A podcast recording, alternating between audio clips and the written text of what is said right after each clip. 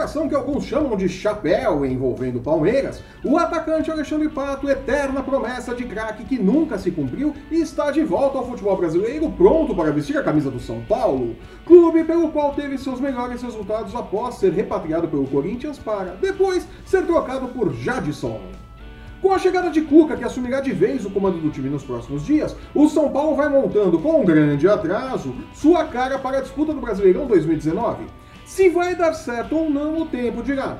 Enquanto isso, o time se prepara para a primeira partida das semifinais do Paulistão contra o Palmeiras neste final de semana. Ainda pelo Paulista, Corinthians e Santos se enfrentam no Itaquerão. Pelo Carioca, Vasco e Flamengo, já classificados para as semifinais do estadual, disputam a Taça Rio neste domingo. No Mineiro, Cruzeiro e Atlético são favoritos a ficarem com as duas vagas na final. Ah, que novidade, né? Assim como Grêmio e Internacional no Gauchão. Eu sou o Flávio Soares e estas são as minhas caneladas para o Ganhador.com.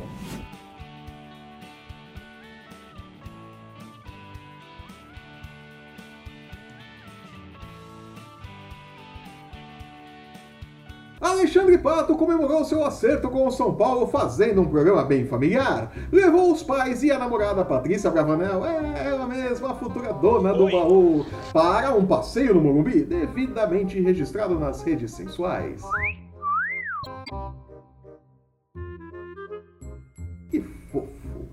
Gente. O atleta chega dividindo opiniões. Parte da torcida tricolor espera que ele retorne, repetindo o desempenho de sua primeira passagem pelo clube, que, na frieza dos números, não foi essa maravilha incontestável, mas na memória afetiva de alguns torcedores, foi como se um novo Messi vestisse a camisa do São Paulo na troca que mandou Jadson para o Corinthians. Glória a Deus. Para outra parte da torcida, Pato é um dinheiro mal gasto.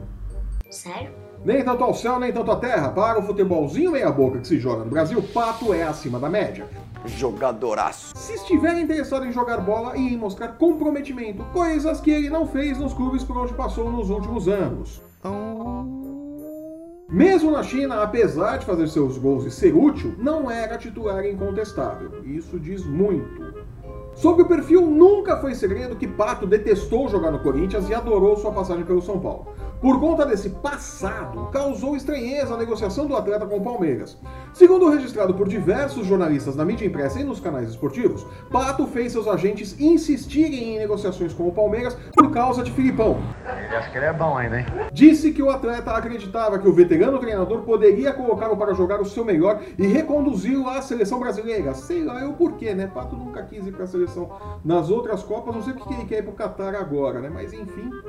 Felipão não queria. Não! Por duas vezes disse não, até que foi convencido por agentes a conversar com o Pato. Com todos os pingos nos is, deu o aval para que Alexandre Matos entrasse na negociação, mesmo que a cúpula do Verdão não visse com bons olhos a chegada do atacante. Gente. Apesar disso, chegou-se a um modelo financeiro que agradava ao Palmeiras e atendia às necessidades de Pato. Com tudo pronto para sacramentar o negócio, Geraldo Rodrigues, pai do atacante, anunciou que havia fechado o negócio com o São Paulo.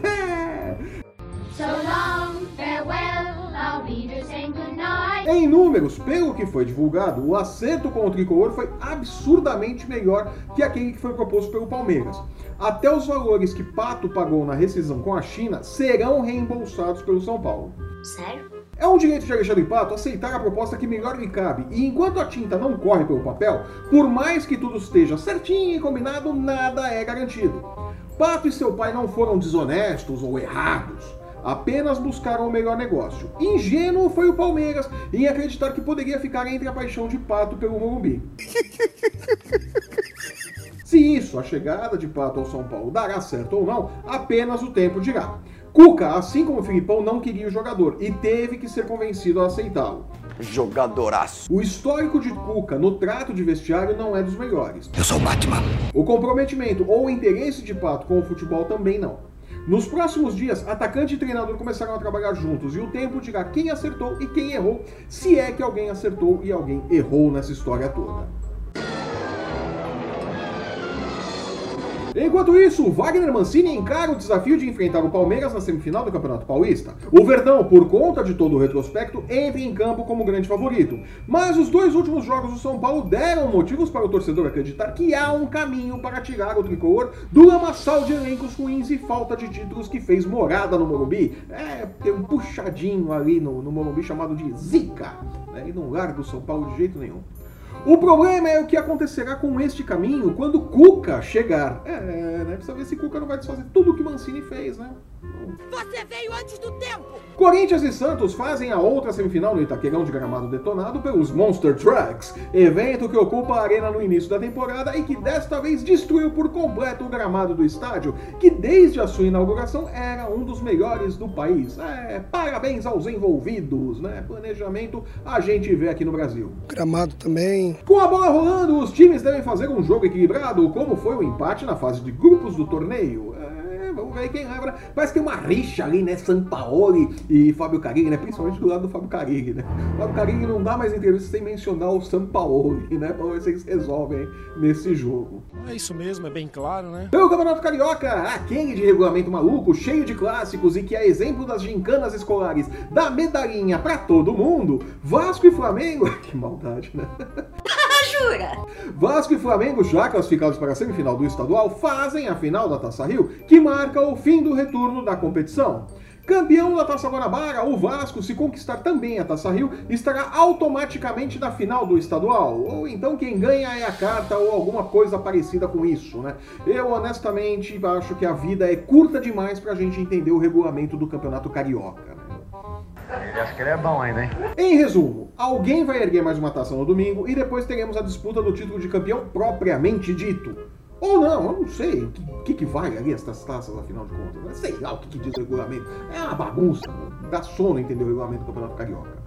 Gente, Com regras mais simples, Internacional e Grêmio estão nas semifinais do Gauchão e têm grandes chances de fazer a final do torneio que, para alguns torcedores, vale mais que a Libertadores. É, a rivalidade ali no Sul é outro nível, galera. É do nível assim, mas Bah, a gente foi pra Série B e voltou com o título e eles voltaram com o quê, tchê?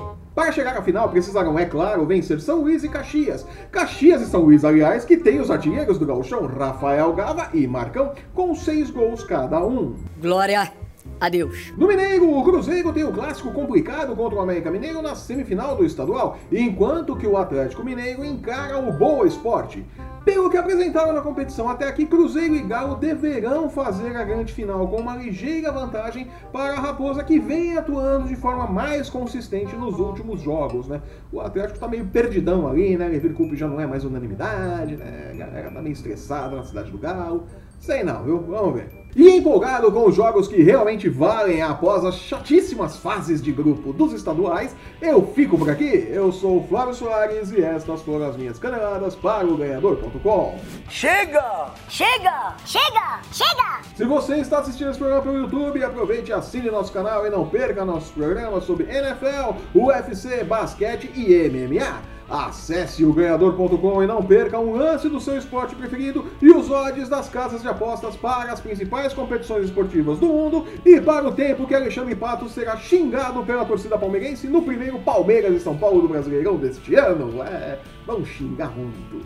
Deixe seu curtir e seu comentário e siga o ganhador no Facebook, Instagram e Twitter para não perder um lance do seu esporte favorito. Os links estão no post que acompanha este vídeo. Eu volto na próxima quarta-feira comentando os destaques dos estaduais no final de semana. Até lá! Tchau.